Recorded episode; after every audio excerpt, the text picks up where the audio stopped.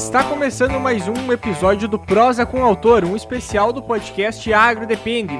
Então, para quem não conhece ainda o Prosa com Autor, é um episódio especial do podcast Agro Depende, onde a gente retrata, a gente uh, lê o livro, né? E depois chama o autor para estar tá discutindo, para estar tá falando a respeito do tema em volta desse livro. E com o principal objetivo de nós incentivar cada vez mais a leitura aí, como a gente sempre comenta em todo episódio, Uh, o pessoal do agronegócio muitas vezes lê menos do que deveria, né? Lê muito pouco no final das contas. Então a nossa ideia aqui é incentivar, fazer com que fique aquela pulga atrás da orelha lá para o pessoal buscar, uh, buscar ler, buscar se aprofundar também nesses conteúdos, que isso aí com toda certeza vai fazer bastante diferença também.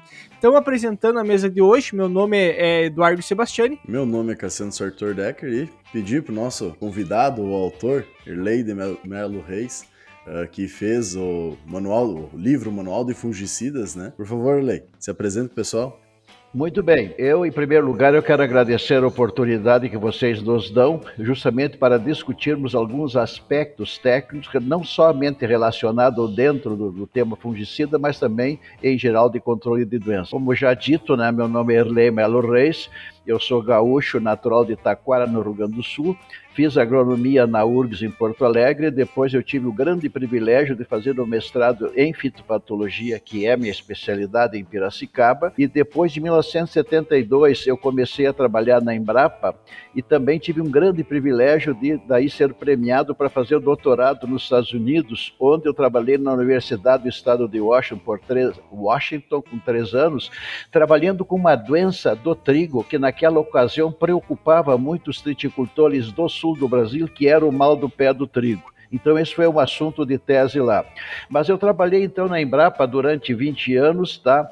E durante todo esse meu período de atividade, eu fui professor também de fitopatologia da Universidade de Passo Fundo. E em, em 2004, eu tive que sair da Embrapa com muito pesar para iniciar o programa de pós-graduação da Universidade de Passo Fundo, que muito me, me orgulha. Mas uh, vejam bem, durante todo esse período, há, há 24 anos, eu também faço parte do programa de pós-graduação da Universidade cidade de Buenos Aires. Claro que antes da epidemia, todos os meses de julho passava em Buenos Aires. E a, depois da pandemia, até nessa, nesse último ano, eh, foi feito todo o curso online. Então, eu, é uma honra para mim participar do programa de pós-graduação há 24 anos da Universidade de Buenos Aires. E hoje, depois que a Universidade de Passo Fundo me aposentou, que eu não queria, eu trabalhei dois anos também na OR Sementes, em doenças do trigo, que, que eu gosto muito. E depois, finalmente, juntamente com meu ex-aluno, colega e amigo Matheus Anata, hoje nós temos o chamado Instituto Agres, que é uma, uma, uma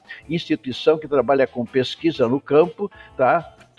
Experimentação principalmente no controle de doenças com fungicidas, fazem vários anos, e também mantemos um laboratório de fitopatologia completo para trabalhar não só com diagnose, mas fazemos diversos trabalhos, principalmente concentrado hoje no mofo branco, uma, a segunda doença mais importante que eu cito na soja no Brasil. Seria mais ou menos isso aí. Isso sim é um currículo, né? ah, ah, meus caros, veja bem, eu aprendi também na vida que currículo não, esco não esconde as, as, orelhas de ninguém, entende? E, então, uhum. realmente, hoje, eh, se me permitem citar, a vida de um cientista, de um pesquisador, ela está registrada na plataforma Lattes do CNPq, à uhum. disposição de todo mundo. Então, a melhor coisa uh, não são palavras, é como vocês já disseram, é ler, é consultar o currículo Lattes, que tem a melhor maneira de conhecer o potencial de um pesquisador. E também trazer a questão científica, que isso, só de começar a conversar com o senhor, a gente já percebe que nunca ter certeza que está certo, mas sempre buscar dúvidas e tentar achar respostas, né? E isso é uma e, questão e veja, que a gente sempre pode falar. E, e, veja bem, então é o seguinte, ó, eu me convenci na minha vida profissional que a, a, a, pesquisa ela é nutrida pela dúvida. Então, sempre que nós não sabemos, e nós não sabemos tudo, a ciência tem que evoluir, e a ciência evolui forçada pela dúvida. Portanto, quando surgir cada dúvida, faça uma pergunta a você mesmo, monte um experimento e agora a resposta você vai ouvir através da pesquisa. Então, a ciência ela é movida pela dúvida. Isso em todos os ramos do conhecimento humano. Isso é muito bom que tu fale uh, eh, para o pessoal que tem muitas certezas há pouco tempo, muitas vezes, não tem muito conhecimento, tem muita certeza sobre o que acha que tem que fazer de manejo, utilização, forma de plantio e leva aquilo como regra, né? E às vezes não muda essa ideia. E isso é muito importante Perfeito. que tu traga, e a gente sempre comenta nos nossos episódios a importância disso, porque a gente sabe muito pouco ainda, mesmo o, o senhor, vamos dizer que está uh, há muito tempo trabalhando, ainda assim observa que não sabe tudo, né? E isso nos possibilita crescer e desenvolver cada vez mais. Claro, ninguém sabe tudo. Então, vejam bem, eu digo também o seguinte, é, complementando as minhas palavras anteriores, que pesquisar é saber perguntar. E quando você faz uma pergunta é porque você quer obter uma solução.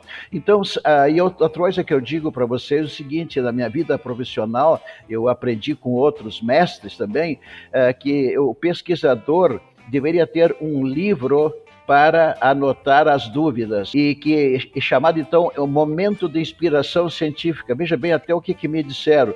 Então, quando eu, eu, eu, eu cursei um curso especial que o professor me disse isso aí, nós não tínhamos ainda computador. E eu ainda guardo comigo, comigo este, este caderno, onde eu tenho o caderno de ideias do que pesquisar. E depois que veio então o computador, felizmente, uh, facilitou tudo, então eu tenho um arquivo só de ideias. Então, sempre que alguém me pergunta, porque ninguém sabe de tudo, eu vou nesse computador e registro lá a pergunta e procuro então armar um projeto de pesquisa para buscar a solução. Assim é que anda a ciência. A ciência ciência não para, não sabe tudo. E, e, aquela história, né? No momento que tu descobre algo, automaticamente tu já cria uma outra dúvida, né?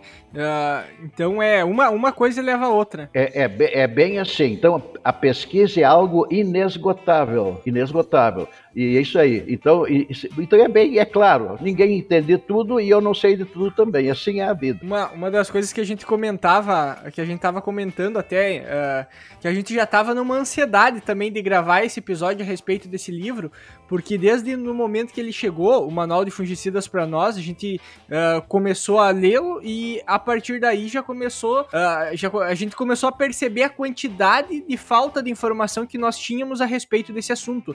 E como, como eu comentei até num dos episódios que a gente gravou, uh, esse livro tem tanta informação a respeito de como o fungo funciona, de como o fungicida funciona no fungo e na planta, que quase chega a ser um crime a gente recomendar fungicida sem ter no mínimo essas informações, né? Perfeito. Porque, porque realmente é um conhecimento que, por mais que talvez a, a, gente viu na faculdade ou viu de forma vaga na faculdade, não é, é não são informações que hoje são levadas em consideração para tomada de decisão desse, desses produtos a campo. Como tem uma parte do livro que tu, que tu menciona até, que eles são uma, eles são, eles têm que ser utilizados de forma racional, até porque senão a gente força uma possível resistência, ah, uma possível seleção de micro-organismos no campo, e isso de certa forma só aumenta o desafio, ou seja, se torna igual a ideia da pesquisa, né? Tu faz uma pesquisa para responder uma dúvida e cria outra. Só Sem que ao dúvida. mesmo tempo que a gente cria um fungicida para uma molécula para eliminar um microorganismo, logo a gente também força a resistência dele para ele ser resistente. E aí fica naquela luta, aquela luta infinita, né? É assim, é, o, é, um, é um processo dinâmico que não para. Uhum. Exato. E, e, aí fica aquela dúvida: quem será que vai. Quem, quem que leva? A natureza ou o homem descobri, uh, descobrindo uma solução para evolução da natureza, né? Então é uma luta é, incansável. Mas uh, eu quero chamar um ponto muito importante que vocês já mencionaram: é o seguinte, por que, que se escrevem livros? E hoje a humanidade não gosta mais de livros, só quer se concentrar no celular e muitos colegas meus dizem o seguinte: por que, que eu não, não tenho um programa de, tele, de, de, de um celular lá, mas que não fale mais do que cinco minutos e não escreva mais do que dez linhas, porque ninguém, ninguém mais quer ler. Então vejam bem, é, eu não sei o que, vai acontecer com os livros no futuro. Então, claro, o livro guarda, armazena o conhecimento. E já falando nesse livro de fungicida, veja bem, a nona, a nona edição, e isso é atualizado a, cada vez que tem que ser reeditado. Mas vejam bem, isso é uma prova de que a ciência, o, conhecimento científico não para e por isso ele tem que ser e merece ser atualizado.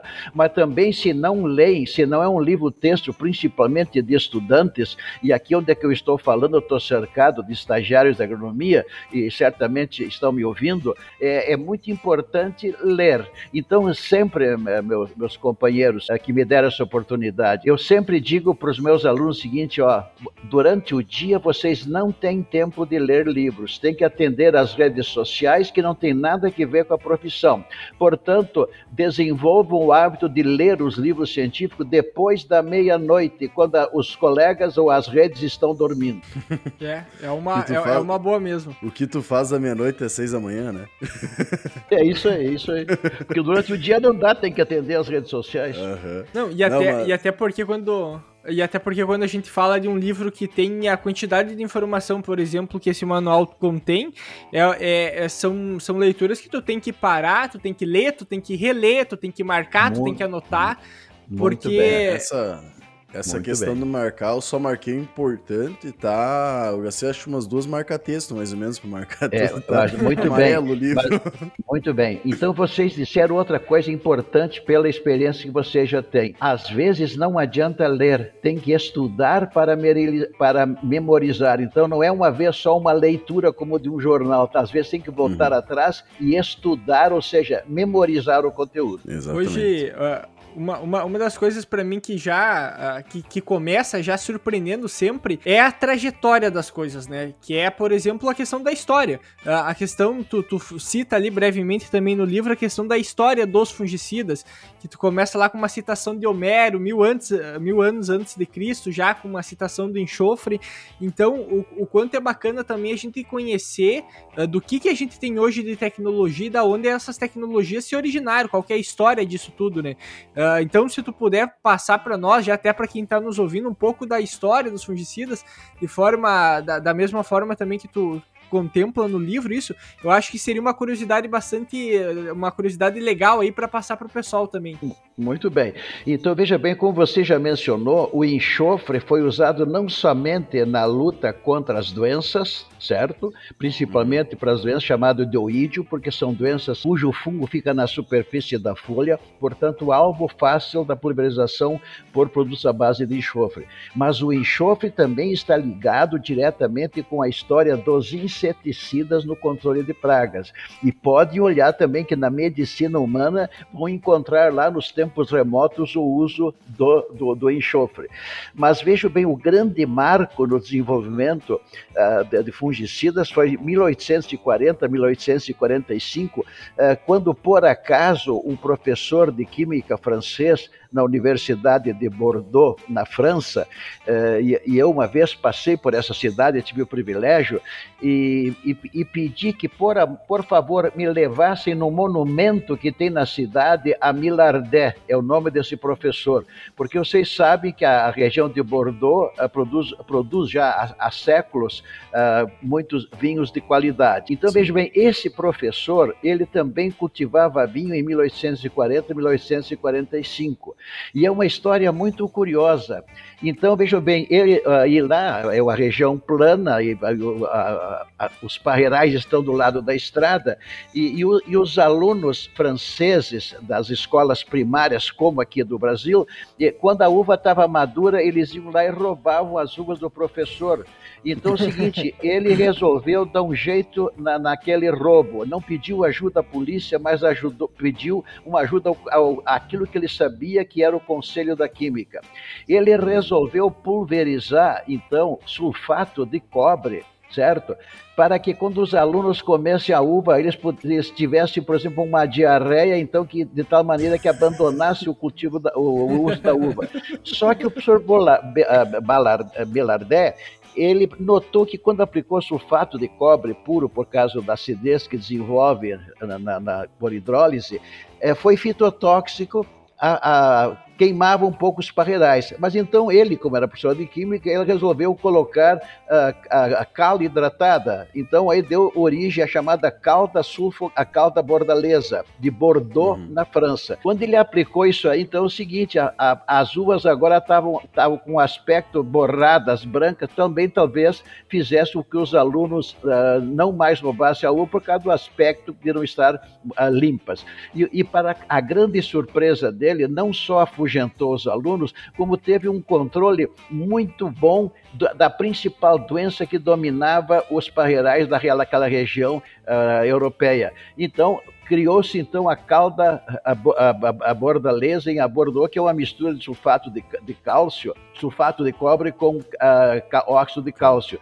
E vejam bem, Uh, este fungicida ainda é o principal fungicida usado no mundo para controlar o mildio da videira. Atravessou séculos. E vejam bem os senhores, uh, que já que vocês tocaram em resistência, não é conhecido no mundo até hoje resistência de fungos aos fungicidas cúpricos. Bactérias não patogênicas se conhecem, mas eu repito, ainda não há relatos de fungos resistentes aos fungicidas cúpricos. Então vejam bem, eles são aceitos pela agricultura orgânica, né, porque não tem problema de toxicidade, e além de tudo, ó, vejam bem, os fungos não conseguiram desenvolver resistência a esse, a esse fungicida. Bom, esse foi um grande marco, e repito, então, desde 1845 ele é largamente usado no mundo todo.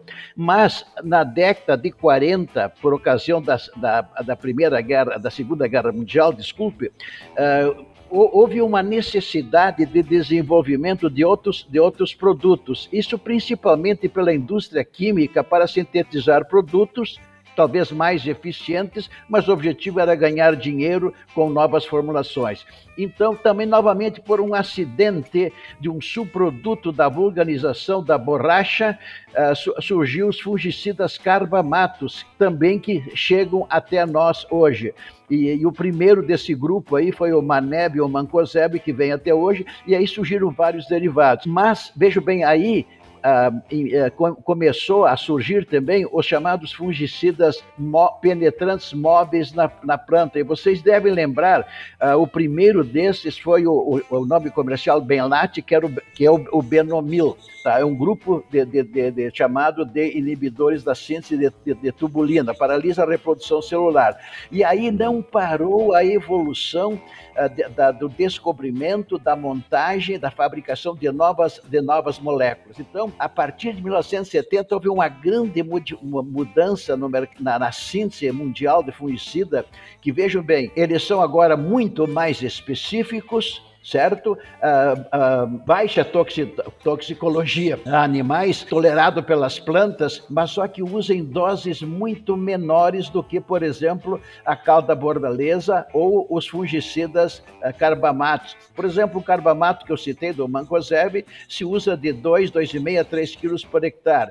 E nós tivemos fungicidas esses modernos, por exemplo, usados em soja, que se usava até 200, 300 gramas por hectare. Mas vocês já mencionaram também, hoje nós estamos pagando alto custo desses sítios específicos devido ao desenvolvimento da resistência. E, temo, e, e, voltamos a utilizar uma tecnologia que é uma tecnologia, no caso, um fungicida que lá atrás, que nem tu comentou, era muito utilizado, que entra na parte dos multissítios, para auxiliar que não se desenvolva essa uh, resistência que cada ano parece até que está aumentando a eficiência. Estou acompanhando a questão das uh, pesquisas em consórcio, cada vez está diminuindo dos fungicidas, né? Quando é colocado em alta pressão. Meus caros, vejam bem então, ó, vocês sabem que leram no livro lá foi criado pela indústria química que sintetiza fungicidas, e eu gosto de usar a palavra seguinte: eles têm fábricas de moléculas, eles fabricam as moléculas hoje. Uhum. Então, este, este grupo, dessa elite de, de industrial,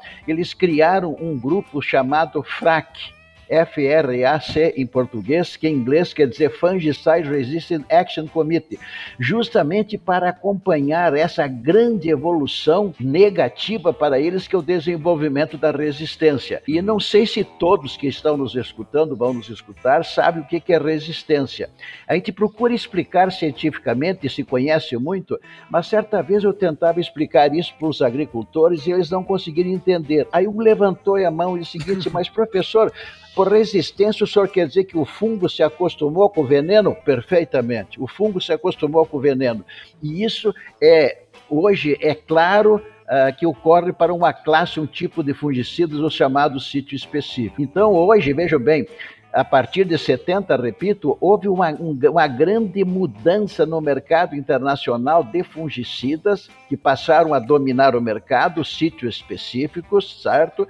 E no livro eu deixo bem claro, não, nós devemos ter muito cuidado para falar o que é sistêmico, certo? Sim. E eu já falei duas vezes aqui, ó, penetrante móvel na planta certo? E, e, quando eu falo em sistêmico, e se eu não caracterizar bem, isso leva a uma má interpretação e, a, e a um uso até errado da, da, de, deste da atributo aí. É isso aí. Mas então a situação é essa, mudou completamente hoje a situação de controle de doenças e vocês têm acompanhado, isso aconteceu com trigo no Rio Grande do Sul, em 2004, o primeiro caso de falha de controle, e hoje vocês já se referiram muito bem, tem acompanhado o Consórcio Nacional Antiferrugem, que conduz os ensaios nacional cooperativo, e a situação, meus colegas, ó, vai de mal a pior. Sim. É o que a gente está observando todo ano, né? O pessoal utiliza, está se desenvolvendo, se cuidando cada vez mais a questão de tecnologia de aplicação, bem por essa questão que tu comenta, que os fungicidas não são sistêmicos, né?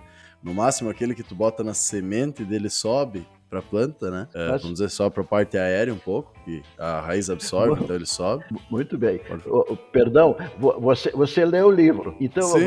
Não, essa, essa é a premissa básica para a gente gravar. Meu, meu, meus parabéns. Então, eu, ah, se você vou colocar o fungicida no solo, mas uhum. principalmente o mais comum é você tratar a semente com produto semente. penetrante móvel, vai se diluir na água do solo, vai ser absorvido pelas raízes e vai ser translocado pelo xilema. Agora sim, Exato. ele vai subir e atingir todos os órgãos da planta. A, a, nesse caso, pode usar sistêmico, Exato. mas quando você pulveriza na parte aérea, jamais. É, eu só não eu só não mostro o livro para provar mais por causa que, como eu vim de Teutônia para cá, eu esqueci carregador de computador, esqueci o livro.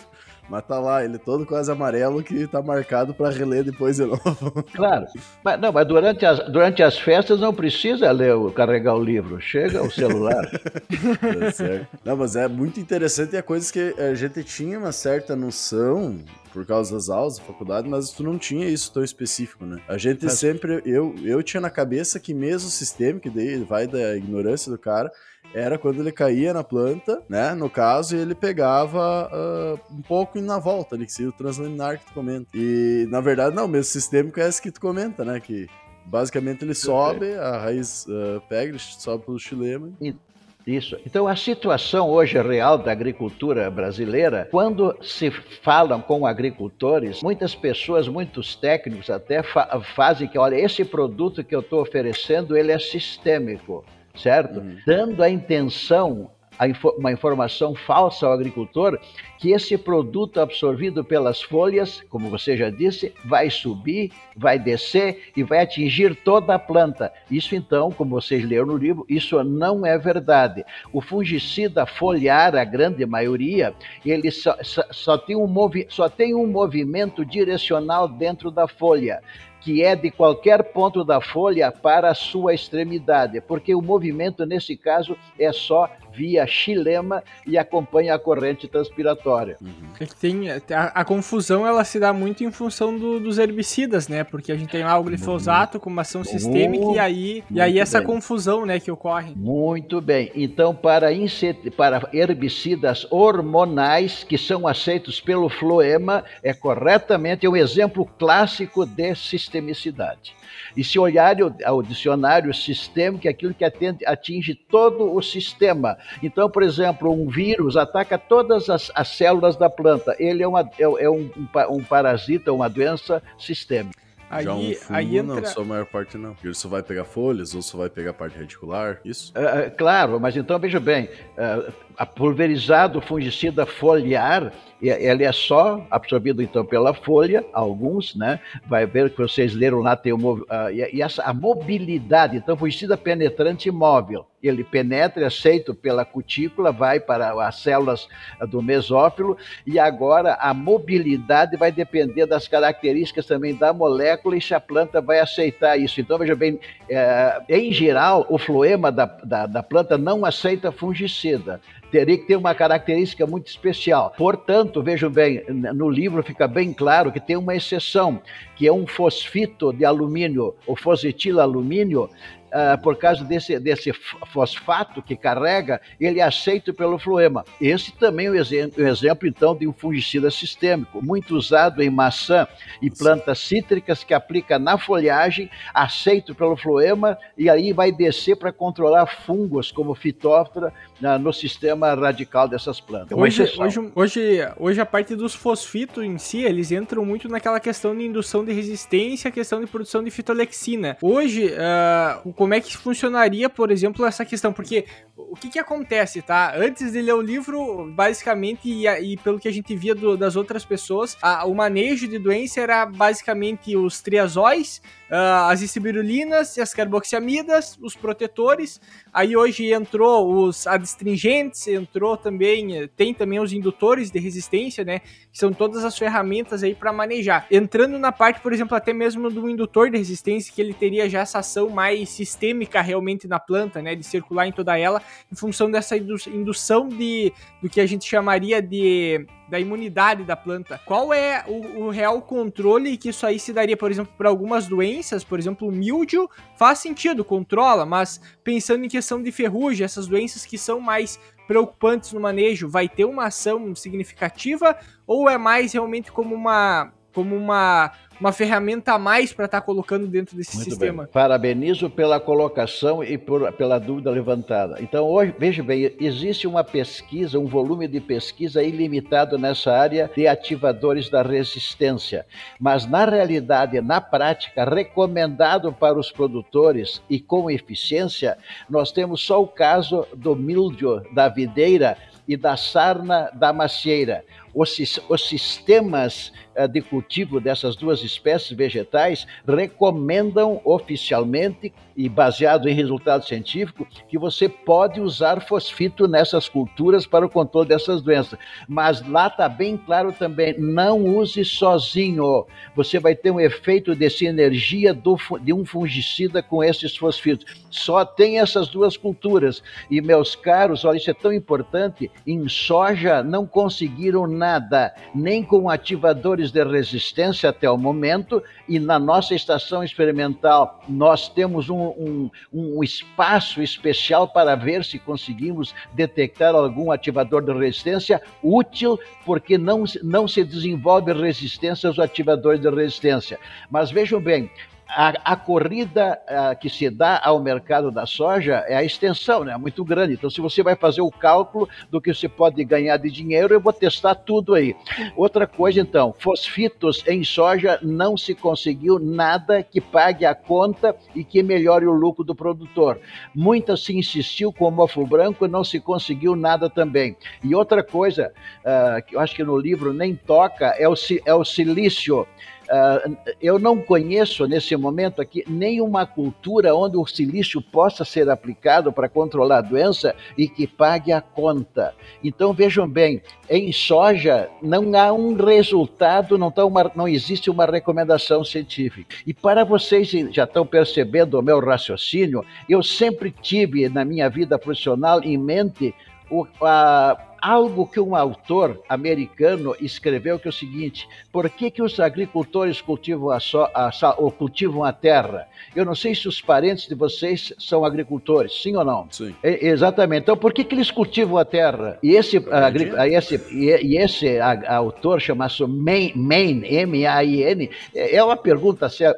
Ele mesmo faz a pergunta e responde: os agricultores cultivam a terra para ganhar dinheiro e não para alimentar os famintos. Muitas vezes gente não gosta da segunda frase para alimentar os famintos. Então eu já, já Uh, somente usa a primeira expressão. Por que, que os agricultores cultivam a terra? Para ganhar dinheiro. Então, veja bem, toda a tecnologia desenvolvida nas universidades, pelos institutos de pesquisa, tem uma finalidade principal: aumentar o lucro do produtor, fazer com que ele ganhe mais dinheiro e leve uma vida mais fácil, reduzindo o trabalho braçal principalmente. Então é o seguinte, isso norteia a minha vida de pesquisador. Por que, que o agricultor cultiva soja, trigo, etc? Para ganhar dinheiro. E é desnecessário uh, vocês me perguntarem por que, com meus 80 anos, eu estou trabalhando ainda. Por que, que você, o que você acha? Por que, que eu estou trabalhando? para agradar vocês desse programa? Não, para ganhar dinheiro também. E por que, que vocês têm esse, esse, esse trabalho de vocês maravilhoso de, de, de difundir, difundir a tecnologia? É, infelizmente, sim, o Vil Metal ninguém trabalha. Então, mas eu tenho que deixar claro: se a tecnologia não melhorar o lucro do produtor, ela é falsa vã. Assim, ó. Uh uma, uma ontem, ontem até, uh, eu, eu, terminei de ler o livro ontem, na verdade, né? E aí eu tinha passado, daí toca mais essa, essa, essa citação até, né? Que o produtor trabalha para ganhar dinheiro, basicamente, né? E, e aí eu comentei com o Cassiano até, mandei uma mensagem para ele falando, cara, é uma das coisas que a gente por um erro, romantizava também. Porque existe uma romantização no sentido do agronegócio que o agronegócio existe para alimentar as pessoas da cidade, não sei mais o que. É, é uma consequência, mas não necessariamente ele tá ali para isso. Porque hoje qualquer pessoa que vê, olha para o agronegócio vê como um investimento. É uma empresa que produz alimento, uh, então ele simplesmente trabalha no mercado, mas não por uma questão. Uh, tem esse apelo social, mas não necessariamente é a solução para tudo isso, né? Então eu acho que é importante a gente olhar por esse lado, que como tu comentou, isso favorece aí na tomada de decisão ao mesmo tempo, né? Na tomada de decisão no que vai ser utilizado e como vai ser utilizado também. Isso é, é, é, é muito importante que, você, que vocês têm mencionado aí. É muito importante. por que, que se escrevem livros e por que, que se pesquisa, por que, que a pesquisa é inesgotável pesquisar, é saber perguntar. Então, veja bem, tudo isso tem que levar a melhorar a qualidade de vida na sociedade, nas, diferentes, nas diferentes áreas do conhecimento humano. Se, senão, não tem razão de ser.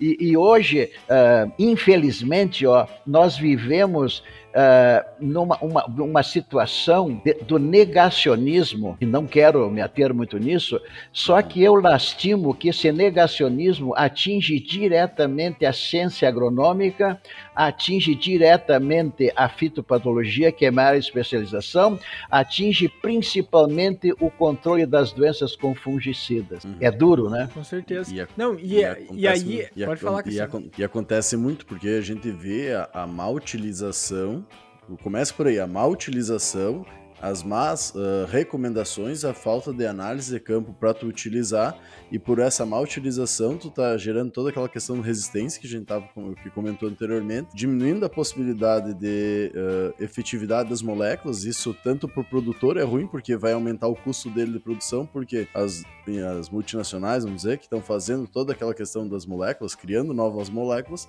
não tem que gastar mais dinheiro com pesquisa, mais dinheiro com desenvolvimento, e quando essa nova molécula vai cair, vai vir para o mercado num valor mais alto, porque quem vai pagar essa conta no final das contas vai ser o produtor, né?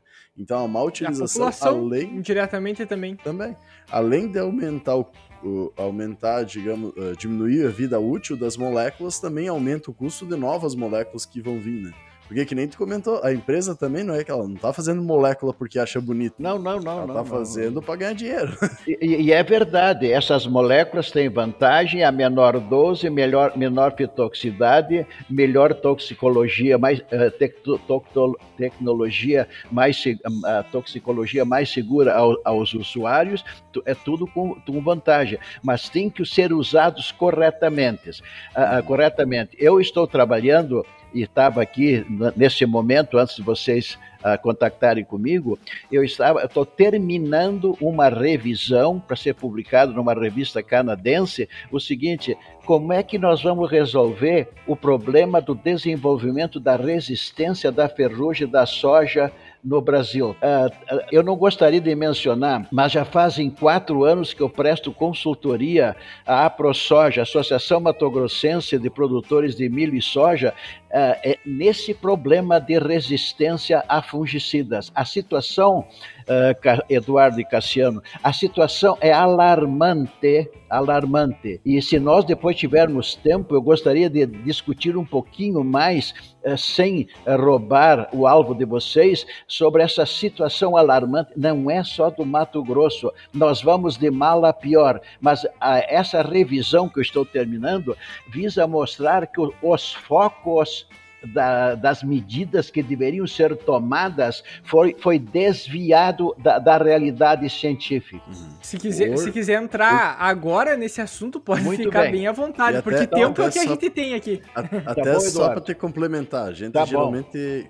A gente geralmente faz de uma hora o episódio, mas tem episódio até de duas horas, tá? Então a gente bota como não, balizador, mas não. Tamo, tamo pelo seu tempo. Tá bom, exemplo, então.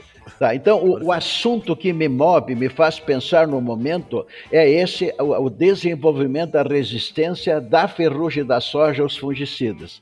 Então, vejam bem, lá no livro está bem claro também que além da classificação química, uh, do, dos modos de ação, nós também temos uh, dois grupos de fungicidas, os chamados multissítios e o sítio específico. Uh, pode-se dizer quase que são sinônimos sistêmicos, tá?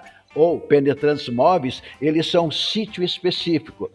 Assim como vocês já mencionaram, as ilustrações lá do livro sobre a, morfologia e fisiologia da célula, organologia celular, sobre, sobre que organelas e processos bioquímicos fungicida age bloqueando e matando. Geralmente são enzimas vitais. Então, veja bem, esse grupo sítio específico, que os que nos escutam podem dizer também sistêmico, agora podem usar sistêmico, eles são sítio específico, ou seja, repito, de milhões de reações bioquímicas de enzimas, age numa só. E já os multissítios, no mínimo, não em enzimas, no mínimo em cinco processos muito mais complexos. Então, também eu, eu publiquei nessa revista canadense uma revisão sobre o desenvolvimento da resistência de fungos aos multissítios. Uma revisão completa contando com a ajuda de outros pesquisadores do mundo que eu troco informações pela internet. Então, veja bem, se chegou a dados alarmantes. Praticamente quase, a quase todos os fungos existem pelo menos um ou alguns resistentes aos multissítios também. Ouviram bem? Então não é um privilégio do sítio específico. Mas olha que interessante, não se encontrou nenhuma citação de que fungos causadores de ferrugem, apres, ferrugens apresentam resistência aos multissítios. Então se enquadra perfeitamente as temíveis ferrugens dos cereais de inverno no Brasil e principalmente a da soja. Então veja bem que, que achado maravilhoso, os multissítios não consideram os multissítios continuam efetivos para os fungos que causam ferrugem. E eu repito para vocês, então, o que eu já disse: não se encontrou ainda na literatura resistência de qualquer fungo que cause doença em plantas fungicidas cúpricos. Isso é maravilhoso e abre, então, um espaço muito grande na luta contra a resistência. Então, ponto. Então, vamos voltar à história da ferrugem da soja no Brasil. Ela surgiu em 2001 no Paraguai, vocês lembram, né? Em 2002, 2003 já foi relatado no Brasil e imediatamente se passou a controlá-la com fungicida, porque até então era a doença da, da soja mais temível no mundo. É, é, havia até uma. Era muito alarmante a situação. E vocês lembram quais foram os primeiros fungicidas usados para o controle da ferrugem da soja em 2002, 2003? Justamente os ah, inibidores da desmetilação não quero complicar, esses são representados quimicamente pelos triazóis, que são mais conhecidos. Então veja bem, aí começou o erro. Usaram o difenoconazol, usaram o microbutanil, usaram o, o, tebo, o tebuconazol, todos sítios específicos para um fungo que pode produzir 400 milhões de esporos numa planta, 400 milhões de esporos numa planta. E os fungicidas monossítios ou ah, multissítios, eles não são mutagênicos, eles são agentes selecionadores. Então, quanto maior a população do fungo, é fácil de entender, eles vão eliminando sensíveis, mas isso é uma regra da natureza de mutação e de sobrevivência do mais apto. Vai aumentar a população do resistente a chegar até num ponto que o agricultor vai reclamar: olha, houve uma falha do controle. Mundo de soja no Brasil e com fungo de alto potencial de reprodução. Tá bom? Então é o seguinte: na safra 2005-2006, os agricultores no Mato Grosso começaram a reclamar da falha de controle. Isso é uma regra, Eduardo e Cassiano, é uma regra. Quem nota primeiro a falha do fungicida é o produtor, e ele vem reclamar.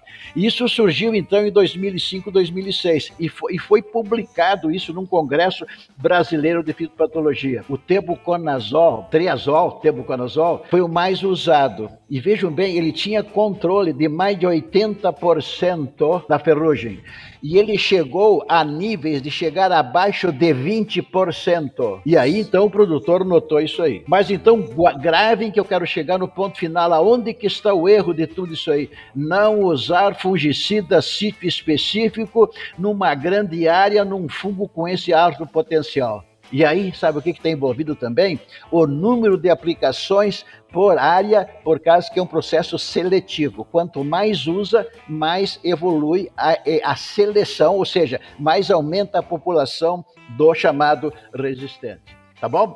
Então, qual foi a solução que, que, que, os entendidos da ciência passaram a fazer? Lá em 2009, então, não se usa mais triazol puro Aí, aí surgiu o quê? A mistura de triazol com estrurulina, outro sítio específico. E vocês sabem nesse processo de seleção o que, que o fungo resolveu fazer? Dizer, manter a resistência ao triazol e agora desenvolveu resistência à estrurulina. Muito bem. Neste caso, como são triazóis e estrurulinas, a gente diz então que tem resistência cruzada é para todos os triazóis, os que eu mencionei, e se diz resistência múltipla quando pega os dois grupos químicos diferentes. Vocês estão me acompanhando, né? Sim, sim. Muito sim, bem. Bom, aí o que, que o, não, não, não, não. Aí, eu, se quiser alguma coisa, eu repito. Então, o que, que, o que, que se propôs no Brasil? Vamos colocar mais uma carboxamida, uma nova molécula uh, desenvolvida no mercado. Ela foi, colo foi colocada, então, na, em mistura tríplice agora, mas guardem a resistência, o problema da resistência é o sítio específico. Usaram sozinho, na mistura dupla e agora na mistura de três. O que, que aconteceu? Mesmo antes de sair dos campos experimentais, o fungo já começou a mostrar a redução da sensibilidade às carboxamidas no campo experimental. Então, hoje, quantos, quimicamente, quantos fungicidas dominam o mercado brasileiro da soja para controlar a ferrugem? Somente três fungicidas: triazóis, estrubirulinas e carboxamidas. Vou usar o nome químico que não deveria usar, eu deveria usar ah, o mecanismo de ação, não vou falar porque é complicado.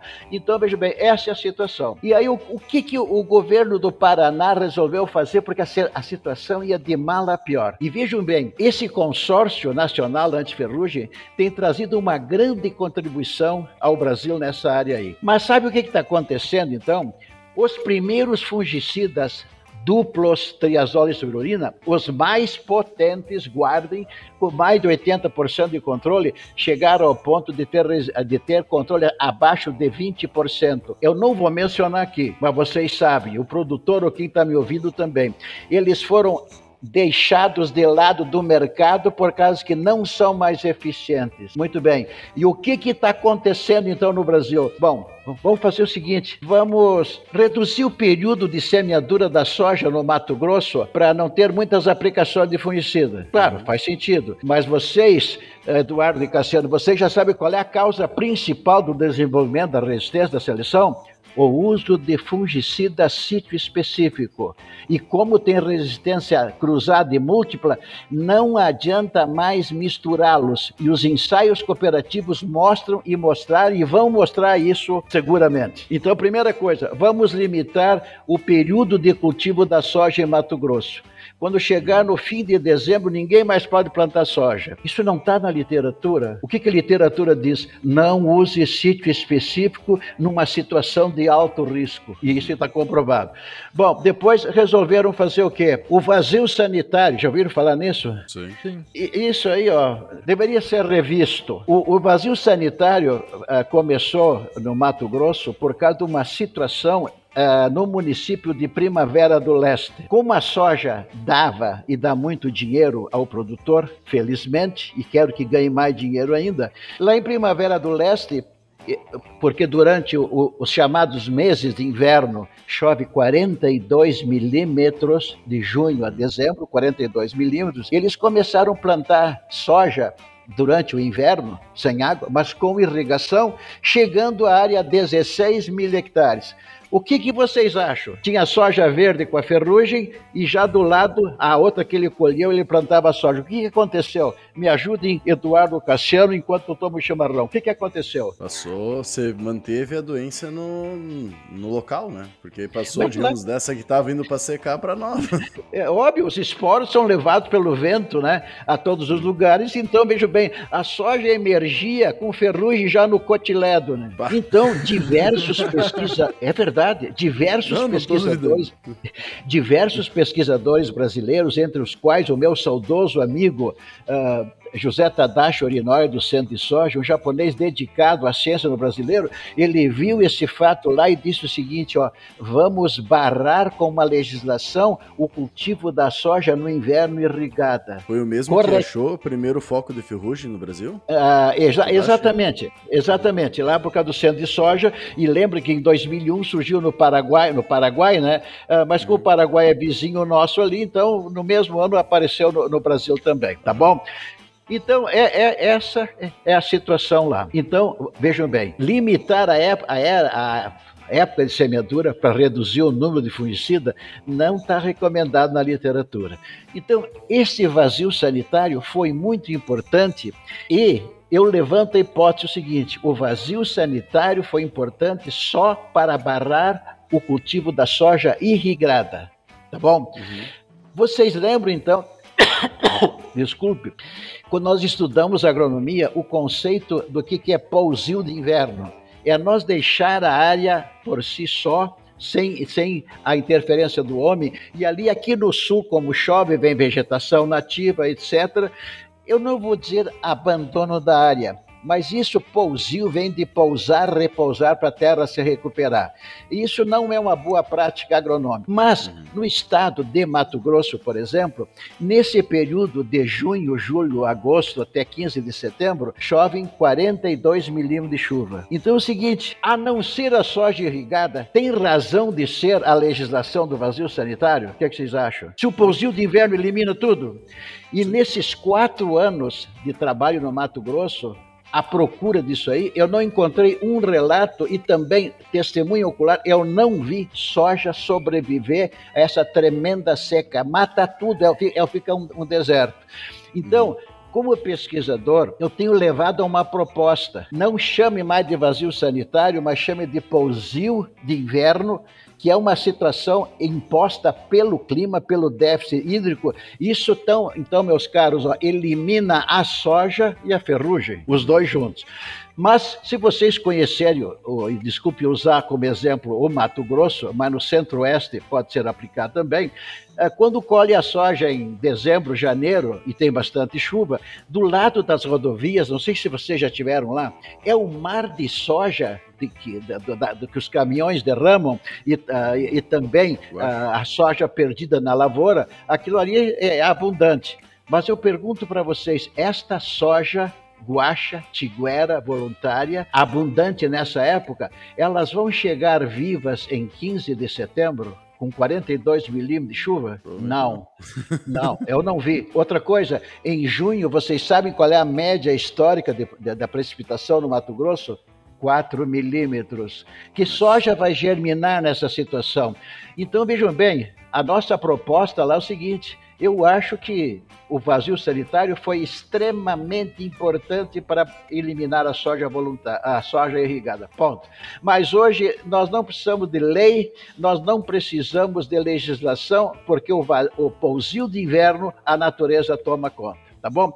Então veja bem, mas não saímos do assunto. O problema é a resistência da ferrugem, tanto com o vazio sanitário como a, a limitação da época de semeadura que para me entenderem lá chamo de calendarização da soja, não, é, não são as medidas mais eficientes para reduzir o desenvolvimento da resistência do, da ferrugem da soja, Facosta paquerriza aos fungicidas. Qual é a causa? A causa é o sítio específico. Portanto, vejam bem, aí o seguinte, se continuar e eu, eu não, outra coisa, eu estou à procura de um dado, estou tentando um dado, saber quanto qual é a área tratada com multissítio no, no, Mato Grosso, em Mato Grosso, o maior produtor brasileiro de soja. Eu, eu não sei se chega a 10% da área com, com multissítio. Então, veja bem, veja bem, eu acho então aqui está como o diabo gosta, vai de mal a pior. E, e, meus colegas Eduardo e Cassiano, me ajudem que vocês são muito conhecidos nacionalmente. Porque aonde que tem alguém que falou que tá, foi feito, foi cometido um erro em, 2000, em 2002, 2003, que foi o uso de multissítio.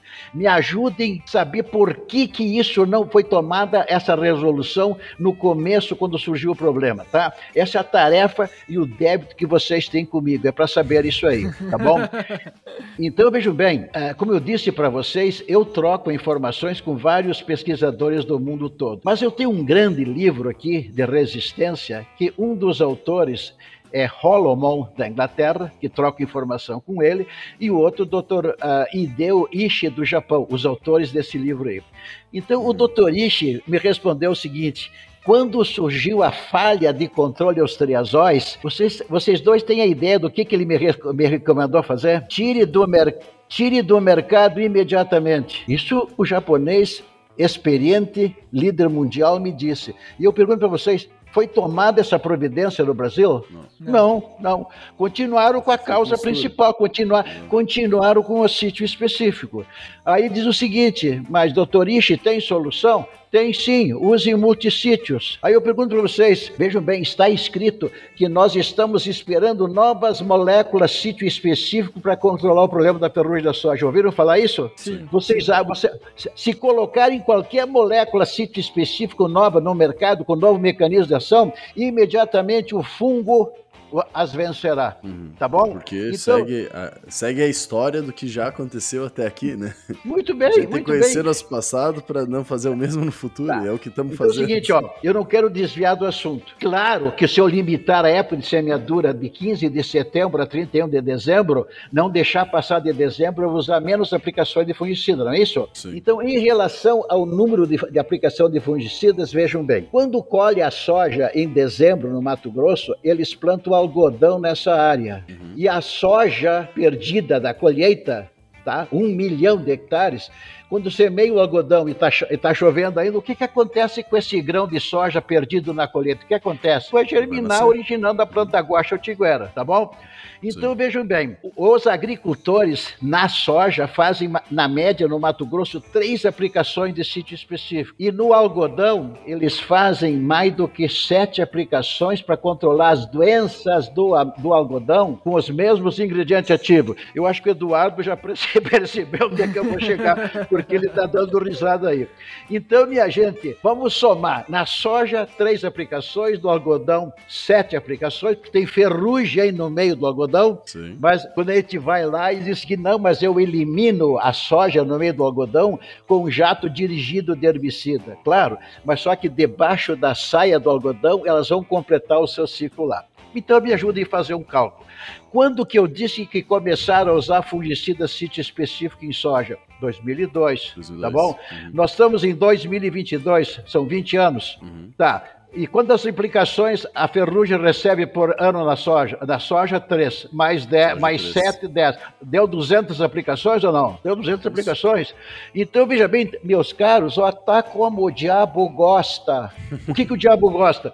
Sítio específico, resistência cruzada e múltipla, não usar multissítio, manter a soja no meio de algodão. Então, adianta limitar o período de semeadura até 31 de dezembro, não deixar o agricultor produzir a sua semente no mês de fevereiro? Adianta isso? Não. Tem sido focada a causa principal?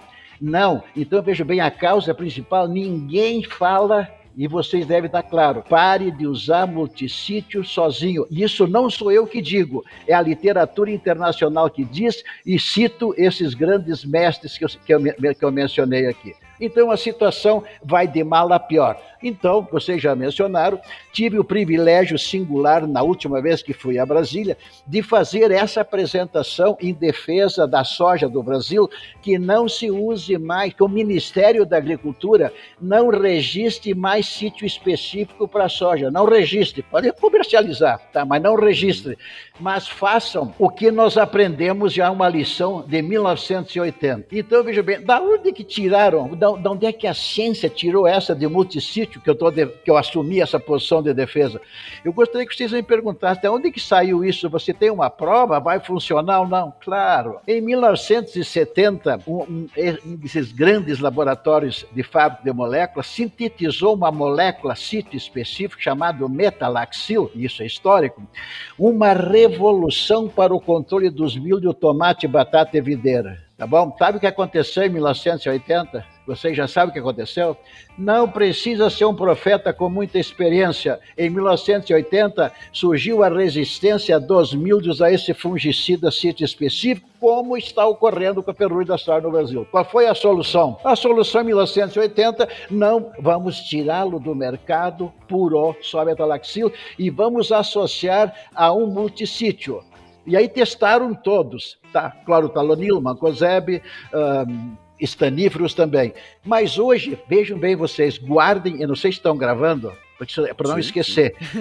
Há 40, há 40 anos não existe mais metalaxil para o agricultor puro no mercado, sítio específico isolado, mas sempre em mistura com mancozeb. E aí eu vou citar o nome. É, meta, é, esqueci o nome comercial. Não sei o que lá, Gold que é uma mistura. Então, veja bem, essa é sua, esse, esse é, é, é um marco, é um marco universal. Há 40 anos esqueceram o problema de resistência em tomate, batata e videira no mundo.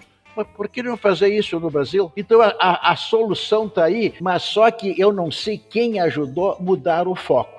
Esse é o foco que nós devemos nos concentrar em relação à ferrugem da soja, tá bom? Até da, até da ferrugem, uma informação que tu trouxe que 10% só utiliza multissítio, para mim, na, na, minha cabeça, no mundinho aqui do Rio Grande do Sul, principalmente no Noroeste, eu achei que era uma das... Eh, quase todo mundo estava utilizando ambos, né? Porque a pesquisa fala, fala toda vez e, e ressalta cada vez mais, tu lê sobre a questão do, do, do estudo em, uhum, consórcio uhum. que chama? Agora Isso. Termo. Um consórcio da, da Ferrugem. Vão lá, tu olha os resultados, quando bota junto o multissítio, aumenta os, os maiores índices também. Uh, quando é Isso. é sítio específico, que nem tu comentou, não tá passando, se eu não me engano, de 64%, e quando tu bota no COSEB chega a quase 80% em alguns casos. Isso. Então não o... tem por que não, né? Não. O máximo rendimento da soja ou de qualquer doença é obtida com mais de 80% do controle tá? Uhum. Mas como o agricultor cultiva soja para ganhar dinheiro, precisa também levar em conta a eficácia acima de 80 e o custo do controle para aumentar sim. o lucro. Então, vejo bem, a, a, situação hoje é bem conhecida e, e, espero, então, com esse privilégio que eu tive de, de levar essa proposta para o Ministério da Agricultura, que o Ministério da Agricultura realmente, ó, assim como foi feito, ah, veio o nome, Ridomil Gold, mistura de metalaxil mais mancozeb usado no comércio. Não tem mais o puro. Esse é o caminho a ser seguido no Brasil propusemos ao Ministério da Agricultura fazer a mesma coisa. Vamos tirar da bula a recomendação de produtos isola isolados, sítio específico, e vamos então incentivar a indústria para que façam misturas semelhantes ao Redomil Gold, não é isso? Uhum. Mas só que vai haver, uh, Cassiano e Eduardo, vai haver uma demanda muito grande de multissítio no Brasil e tudo isso é importado. E eu estou pensando no Brasil também. Se propôs ao Ministério da agricultura, então que, se, que criem uh, maneiras, uh, veículos incentivando a indústria nacional ou estrangeira para produzir esses produtos aqui dentro do Brasil, os multissítios, porque isso nós vamos chegar num volume incrível. Até essa recomendação nós levamos lá, tá bom? Então vejam bem, é, é um problema, uma crise que eu vivo hoje. Por que, que aquilo, para mim, é um negacionismo? Hum. Por que, que não faz isso que 40 anos foi feito em tomate, batata e videira e por que não se fez isso no Brasil? Aberto à discussão. Hoje, eu, eu lembro que quando a, Eu acho que a gente tem que dar o mérito também, principalmente para a UPL, pelo desenvolvimento que eles fizeram, porque eu lembro a quantidade de AT que eles tinham fazendo área experimental, fazendo área de lado a lado a produtor com o Mancozeb era uma coisa de louco, porque assim, era gente para todo lado para mostrar que o produto, que o Mancozeb era uma opção para se colocar junto com o sítio específico para manejar ferrugem. E, e, eu, e, eu, lembro até hoje que tu falava com o pessoal e o pessoal falava assim: "Ah, os caras estão querendo colocar a goela abaixo de um produto que tinha muitos anos atrás, com achando que vai ser uma solução para a doença. Mas tá aí a explicação do porquê isso é uma solução, né, para manejar. Então hoje, hoje já, pelo, pelo menos eu percebo que tá aparecendo bastante produto sítio específico, mais a mistura com o multisítio, né? Que, pelo, pelo que eu entendi até então, seria a melhor opção nossa. Sempre trabalhar em todas as aplicações que serem feitas com um sítio específico mais multisítio. Basicamente isso. Toda a área em todas as aplicações.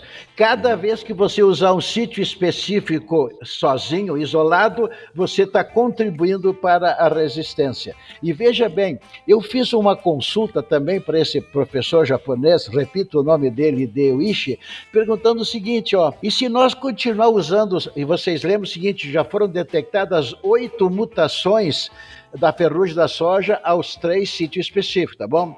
Aí eu perguntei para ele, mas se nós usar agora no Brasil só a mistura de multissítio com sítio específico, o que, que vai acontecer com essas oito mutações? Sabe o que ele me respondeu? Por um mecanismo genético chamado de homeostase, essas oito mutações, por serem agora desnecessárias, poderão desaparecer do mercado. O que, que acharam?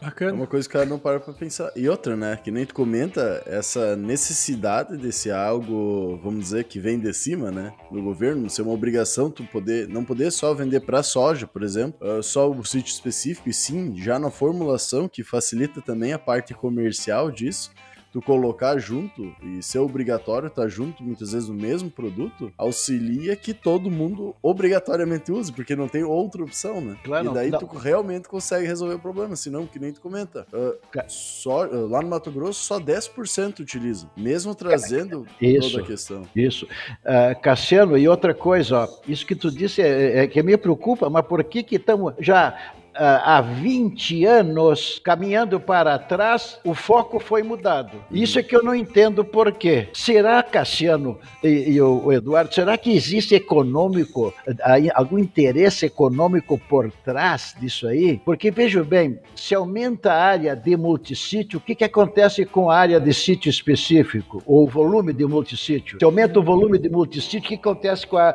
com a quantidade de sítio específico? Será que vai reduzir um pouco? Te, teoricamente, teoricamente, teoricamente tu, te, tu, manteria fazendo o que já vem sido feito e aumenta ainda a quantidade de multissítio. Então não deveriam temer isso aí, só que nós vamos melhorar Sim. a eficácia do controle e o lucro do produtor. Só que, claro, eu me preocupa também a grande demanda por multissítio e quero Sim defender a economia do, do, país.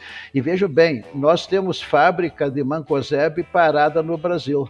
Sabiam disso? Então, reativar essa fábrica de, man de Mancozeba no Rio de Janeiro, que era da Roman Haas, para começar a atender o mercado brasileiro nesse sentido aí. Aí daí então, entra uma outra, outra questão, né? Tipo, tu vai pegar a, a, utilização dos dois produtos em grande quantidade, se não for feito uma, uma lei obrigando que você coloque os dois, para todo mundo trabalhar igual e uma facilitação também da parte do governo em fazer a liberação, não ser tão caro porque já tem uma homologação e tudo mais, uh, ah, para criar esses novos produtos, o governo auxiliar com isso para resolver um isso. problema no futuro que é a soja, daí isso. consegue, tu acaba dando um incentivo para a empresa fazer, né? Claro, mas eu para mim, com a indústria aqui movimenta mais a indústria uh, nacional. Sem dúvida, mas então Cassiano, para mim a, a, a luz dessa revisão internacional e ouvindo esses especialistas do mundo, a, a, a solução está aí.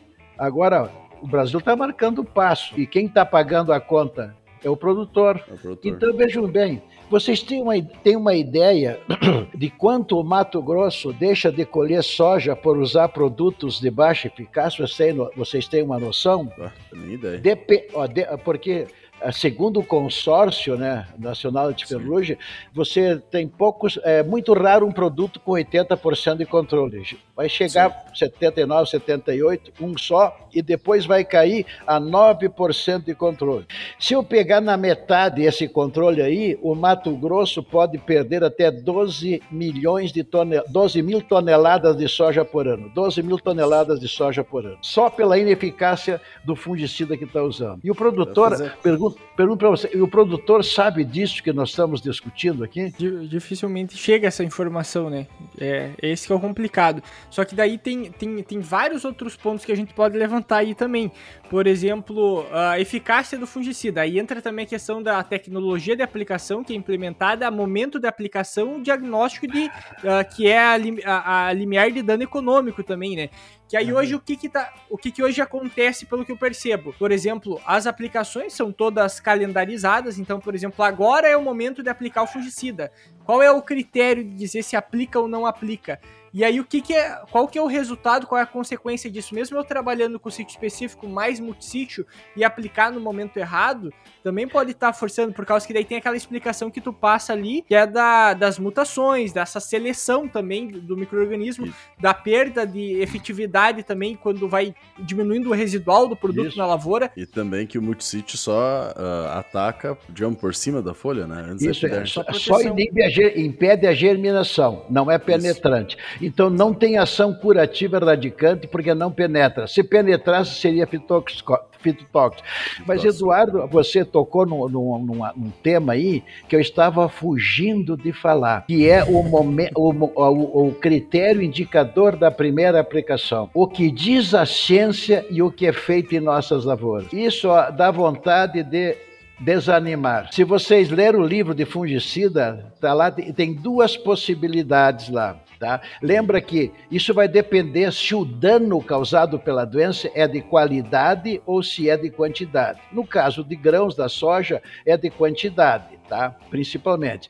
Então, se o dano for de quantidade, você pode usar o monitoramento do- da presença dos esporos no ar da ferrugem. Se você detecta os esporos, provavelmente você vai ter doença. É um critério indicador. Mas o mais importante que vocês, eu acho que leram no livro, e eu sugiro então que vocês repitam a leitura hoje dessa parte, ah, depois da meia-noite, que você falou, ah, Eduardo, que é o, é o limiar de dano econômico. Esse limiar de dano econômico atende o objetivo da agricultura, que é cultivar a terra para ganhar dinheiro. Então vejam bem, meus caros, o dano, a redução da quantidade da produção, não depende da presença da doença, mas sim da sua quantidade. Se o dano, se a redução da quantidade eu transformar em perda, que é a financeira por hectare, e se eu sei todos o custo da aplicação, eu posso ter um equilíbrio perfeito. Quando eu devo entrar na lavoura para obter o máximo rendimento econômico? Isso chama-se limiar de dano econômico. Isso foi desenvolvido em 1984. Isso, eh, meus caros, ó, eu aprendi dos meus professores na faculdade de agronomia. Isso eu, Eu- ensino. pra- Isso, Isso, eu- isso nós aprendemos também na, na faculdade. Eu lembro até hoje que nós tínhamos a matéria de plantas de lavoura, que era com o professor lá, com o Marcos Garraf, que até eu lembro de estar fazendo numa prova dele lá, pedalando pra fazer essa conta aí da, da limiar de dano econômico. Perfeito, que é- perfeito. Que um e, critério. hoje, e hoje eu lastimo que eu ensino isso só para os meus alunos em Buenos Aires. E nesse programa de pós-graduação em Buenos Aires temos alunos de, de- de quase toda a América do Sul. Então, vejam bem, eu gostaria que vocês me ajudem pela penetração que vocês têm ah, e me mandem os, os programas das escolas de agronomia onde se ensina o limiar de dano econômico ou ensina os outros critérios. Então, quais são os critérios empíricos que dominam hoje o mercado de soja para a primeira aplicação. Aplicar em V0. Eu não sei, isso não existe nem na ciência V0. Não tem. Eu procurei nos manuais de botânica de soja, não tem V0, tá? Outra coisa, geralmente esse V0 eu recomendo aplicar com herbicida, Herbicida. tá certo? Prestem atenção, V0 misturar com herbicida. Depois tem um outro, acho que é o mais comum, parece que é aplicação no pré-fechamento das, das fileiras da soja. Outro é aplicar preventivo, outro é aplicar na floração. Eu mencionei cinco. Quantos falaram na ferrugem? Quantos consideram a ferrugem? Quantos consideram o dano que a ciência trabalha? Quantos? Então, veja bem, o foco, a, a lógica está invertida. Fazem tudo e esqueceram da doença. E outra coisa, ó, vejam bem, há mais de 20 anos de ferrugem aqui no Rio Grande do Sul, em Passo Fundo, onde eu estou, a ferrugem nunca surgiu nas lavouras antes de 10 de janeiro. A ferrugem não surgiu em Passo Fundo antes de 10 de janeiro. Portanto, hoje nós estamos em. Qual é o dia hoje? 27 de hoje, dezembro. Dia 27. 27. Quem fez a aplicação pôs dinheiro fora. E assim, ó, o que. Agora, agora vou, vou colocar uma, uma, uma, dúvida também que, que eu tenho. Por exemplo, se a gente se basear pela limiar de dano econômico, que é algo que ninguém faz, isso é, esse, esse eu acho que a gente pode bater o martelo que praticamente ninguém faz hoje, principalmente quem dá, dá suporte para o produtor. Talvez seja coisas que uh, dentro de um técnico agrícola nunca nem seja citado até, né? Mas vamos lá, o que que, o que que acaba acontecendo? Por exemplo, se a gente vê a, a ferrugem, por exemplo, com uma doença policíclica que eu tenho ali, uh, não sei, mas acredito que era a cada sete dias aí, ela uh, termina um ciclo e está esporolando novamente. Então tu tem uma produção gigantesca. E aí a gente 400... fala de aplicar. Pode falar. Perfeito. 400 milhões de esporos numa planta, você vai severamente atacada. Numa planta, 400 milhões. Em um milhão, tu pode ter um mutante para resistência. E, a, e aí tem, daí, tem, daí, daí tem o critério que é, por exemplo, assim, pelo fato que a gente tem os fungicidas hoje no mercado, que tem uma performance, uma eficácia mais baixa, principalmente o sítio específico, aí entra a preocupação. Bom, se eu não aplicar agora para controlar ou não ficar fazendo aplicação preventiva, no momento que a doença aparecer na lavoura, depois eu só controlo. Então é trabalhado com a forma preventiva, digamos, como uma forma de eu reduzir essa epidemia Muito que bem. poderia estar gerando na lavoura, Muito porque bem. depois, mesmo aplicando, eu não controlo mais, né? Que é essa preocupação. Só que daí entra aquela história que até o José de Alencar comentou com nós, que é, por exemplo, assim, tá, mas e qual é o dano que essa doença realmente está causando na lavoura para justificar? Porque hoje claro. o pavor é, é a doença, por exemplo eu ter ferrugem, uh, ferrugem na lavoura é o mesmo do que tu pegar um uh, de tu desenvolver um câncer. Tipo assim, ó, ah. Não pode, não pode ter, porque senão depois tu só controla e, e o dano já tá ocorrendo. Só que eu acho que a gente tá fazendo esses comparativos de de forma equivocada. Eu acho que também ela não é, talvez, todo o bicho-papão, como é, é, mostrado, né? Não é, não é o bicho-papão. E isso aí é, uma, é um terror que se faz sobre o produtor. A, a, a, ciência não se assusta com a velocidade dessa doença policíclica. Não se avista, é bem, é bem conhecido. Mas como vocês não são especialistas, é, a fórmula de Manford e Norton que nós modificamos, ela considera a eficácia do fungicida. Então você corrige essa eficácia eficácia do que você está falando aí, Eduardo. A gente corrige isso aí.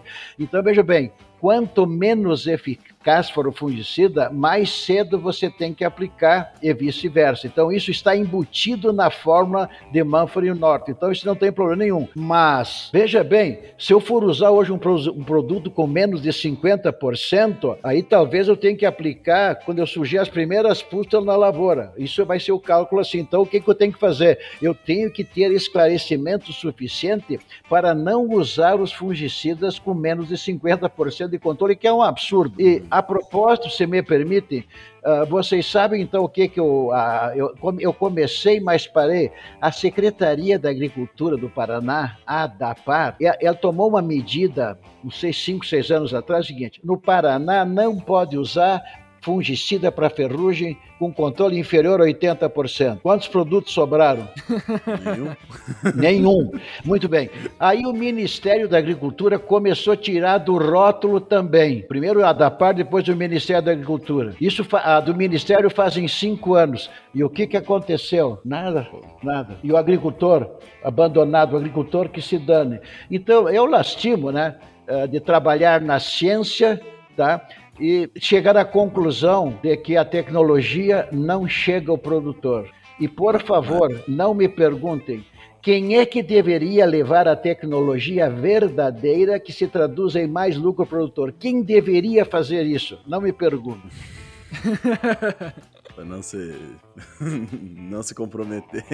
Não, não, tô fora. Não me, não me pergunte. Eu, eu, eu, eu trato que nós fizemos. Mas é, mas é, boa, é bom esse questionamento para cada vez mais. Uh até o produtor, os ouvintes que uh, estão, tanto produtor quanto os profissionais, quanto também questão de, de agrônomos ou estudantes, começar a pensar tudo isso. Porque assim, é, é levado cada vez mais processos prontos que, que nem tu comentou lá no início, né? O nosso podcast a gente uh, com, uh, comenta que muitas vezes é um negócio fora da curva, que nem, a gente já tá uma hora e pouco conversando por, e vamos conversar mais ainda. Só que quantas pessoas param para ouvir isso? Estudar, pegar o livro, ler, que a gente comentou da meia-noite às seis da manhã, pegar, conseguir desenvolver. Muitas vezes a maior parte sai da faculdade e vai achando que sabe tudo já, né?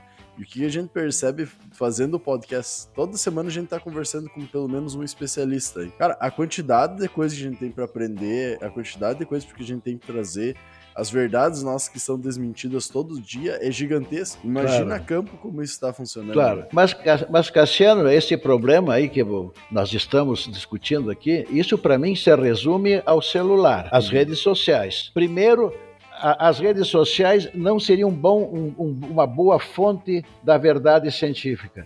Mas o pior de tudo não é isso, Cassiano. O pior de tudo é o tempo. Ninguém mais lê livro por causa que tem que atender. Eu não tenho rede social porque tem que trabalhar certamente que quando eu parar de trabalhar, eu, eu, vou, eu vou entrar nas redes sociais. Uh, nesse momento aqui ao meu redor, tem cinco estudantes aqui do meu lado. Então, os, o, o, tem cinco ao meu redor aqui. Tem seis no celular nas redes sociais nesse momento. Para vocês, você, vocês verem, então, como, como, é complicado. Tem uma menina aqui que está com dois celulares para poder atender os amigos da rede social. E aí. E aí, Isso é brincadeira, aí, pro... não é verdade. O, o, o problema maior, problema maior da rede social, no meu ponto de vista, é que nem tu comentou logo no início ali, ah, por que, que o senhor não faz um videozinho lá de 5 minutos pro pessoal? E aí entra, entra uma das ideias que a gente passa com a ideia do podcast, que tu não vai aprender em cinco minutos absolutamente nada, porque a, até tu pode pegar aquela informação, mas a única coisa que aquela informação vai causar vai ser uma falsa noção de conhecimento, porque na verdade você não conhece, você vai pegar uma informação tirada muitas vezes do contexto, uh, não vai compreender ela por completo e aí vai tomar decisões equivocadas também, porque às vezes tu vai precisar de um livro inteiro, né? Vai ter que ler um livro inteiro e não vai ser o suficiente. Tu vai ter que pegar ainda, por exemplo, uh, enquanto eu tava lendo o livro, eu tive que abrir lá a parte de, de, de biologia, né? A célula e voltar a pesquisar. Poxa, mas para que, que serve exatamente a, a mitocôndria? Tu sabe que serve para respiração lá, mas, perfeito, perfeito, ma, mas perfeito. qual é a, a mais? Porque não é só isso. Toda a parte da célula em si faz muito mais do que isso. Perfeito. E aí, perfeito. ou seja, a gente tem que voltar lá para os princípios mais básicos para tentar entender o desenvolvimento para fazer a tomada de posi o, posicionamento. E aí o que acontece mais hoje em dia, que aí vem uma pergunta também para ti, Agora, pelo fato que a gente está numa condição de clima extremamente seco, né? Tá faltando chuva. Aí a gente tem as aplicações de fungicidas sendo feitas nesse momento. Qual, qual que é o critério, por exemplo? Por exemplo, assim, Uh, o fungo, vamos pensar na própria ferrugem, que é o que a gente mais está discutindo aqui. Qual que é a condição para a ferrugem se desenvolver? Quanto tempo esse esporo, se ele entrar nesse ambiente, quanto tempo ele vai sobreviver também nesse ambiente, que é um, um ambiente não propício para o desenvolvimento do fungo, creio eu, né? Uh, numa condição como está sendo agora, e até mesmo qual vai ser uma eficácia do fungicida numa condição seca como é agora. Vou responder para você. Nesses dias, direto à exposição solar aqui em Passo Fundo, os esporos não resistem cinco horas à radiação ultravioleta. Uhum. A, a, migração, a, a dispersão aérea pelo vento dos insetos, do, dos esporos, uh, só deve ser feito nos. Uh, os viáveis só são disseminados quando o sol está coberto, nos dias nublados, certo? Cinco horas, uhum. tá bom? Isso são trabalhos bárbaros feitos pelos americanos quando surgiu a ferrugem no Paraguai. O nome do autor chama Izard. Eles esmiuçaram isso aí. Quando um esporo viável for depositado na folha da soja, vai precisar agora de no mínimo oito horas de duração do molhamento para ele germinar e penetrar, ficar dentro do tecido da folha e agora pode secar tá bom? Aí, como você disse, depois que for infectar a planta, penetrar e secar a superfície, de sete a nove dias vai haver a, a, produção já de esporos e vão ver a, a pústula viável. É, é, é, esta é a situação. Então, veja bem, nós precisaríamos medir a duração do molhamento diário das folhas para saber se, se o ambiente está favorável mas não precisa fazer isso. Você pode seguir a frequência de chuvas. Então, como você disse, se estamos enfrentando uma seca, a, o ambiente favorável à soja é o mesmo ambiente favorável à ferrugem ou às doenças. Não temos condições, jamais aplique um fungicida nessa situação aí. Principalmente porque na região do Planalto, que eu conheço bem, não passamos 10 de janeiro, quando em 20 anos nunca conseguimos registro da ferrugem. E quando falo em registro da ferrugem, é um método que nós vamos procurar a ferrugem, não é por acaso que eu peguei uma planta. Semanalmente, segunda-feira, nós coletamos as lâminas que coletam esporos, determinamos o número de esporos da ferrugem ali e também coletamos ao mesmo tempo 10 plantas para saber se tem ferrugem. Nós fizemos uma relação do número de esporos coletados no ar com a ocorrência e com a quantidade de incidência da doença. É isso que a gente aprende na ciência. Só que, volto a dizer, esse conhecimento fica muito limitado ele não chega ao nível do produtor. Hoje, hoje ter por a gente pode falar. Hoje, hoje seria o ideal nós ter por região, por exemplo, um coletor de esporo, uh, por exemplo, assim, ah, em cada local um coletor de esporo para a gente ter um embasamento ah, ou só, isso também não seria? Só coloca quem pediu para a gente fazer essa pergunta, né? É, uh, o José de Alencar a gente fez a gente fez um episódio com ele uh, sobre sobre as aplicações que, como tu comentou, não existe na, na, na, na literatura algo relacionado a V0, mas a aplicação V0 ela seria a aplicação zero, ou seja, colocaram uma aplicação para o número zero, digamos assim, né? Que ela seria antes da primeira aplicação do fechamento de linha. E daí ele comentou com nós, ele também tem o mesmo posicionamento para que que vai fazer essa aplicação, para controlar o que necessariamente, né? Pela mesma explicação do aparecimento das primeiras pústulas de ferrugem que a gente tem registro. Claro. E aí ele pediu para perguntar para ele, ele pediu para perguntar para você, ele falou assim, ó, pergunte pro Erley, já que vocês vão falar com ele, o que que ele acha dos coletores de esporo. Muito, então, muito fica bem. aí a pergunta. Muito bem. Então, é, é, é pouco o número de sistemas de previsão de doenças baseado no fungo no ar no mundo todo, publicado. Mas, no caso da ferrugem, nós mostramos a possibilidade, porque existe uma relação de esporos no ar com o início da doença. Fecha, eu posso até mandar esse trabalho que saiu, já saiu, acho que no Mais Soja, lá de Santa Maria. Tá lá. É, per, é perfeitamente possível fazer isso aí. Só que você precisa ter um bom treinamento para saber o que é esporo da ferrugem e o que é esporo de outros fungos principalmente em soja, a maioria que não é bem treinado confunde esporo da ferrugem com do mildio da soja. Guardem bem isso aí. Então, no nosso laboratório aqui, nós damos treinamento para as pessoas na base científica para saber com segurança quem é esporo da ferrugem e quem é esporo do mildio, para não ter confusão. Muitos dados divulgados com números muito altos da ferrugem, eu acho que estão computando os do mildio também. Só chamo essa atenção. Mas pode usar, respondendo ao Alencar, pode usar seguramente desde que o identificador, o leitor das lâminas tenha treinamento. E não tem dificuldade nenhuma para fazer com segurança isso aí. Sim, nós deveríamos multiplicar o, de, o, número de coletores no Brasil. Porque aí é o seguinte, ó, detectou os esporos, pode fazer a aplicação. E outra coisa, meus caros, nesse trabalho que nós estamos fazendo com o coletor aqui, eu acho, ó, a evidência que primeiro surge a doença na lavoura, num nível muito baixo, para depois aparecer no, no coletor. Eu estou captando os esporos da lavoura no nível muito baixo que eu nem consigo ver. Veja bem a sensibilidade. Não creio, não houve evidência que eles estão vindo de fora da lavoura. mais uma segurança. Use esse coletor sim. Muito bom. Já nos dá um norte a mais aí para poder aí. verificar na Isso lavoura, aí. né? Por nós, a gente fica conversando até amanhã aqui, que eu e o Eduardo, pelo menos, vou falar pelo Eduardo, mas acho que ele concorda.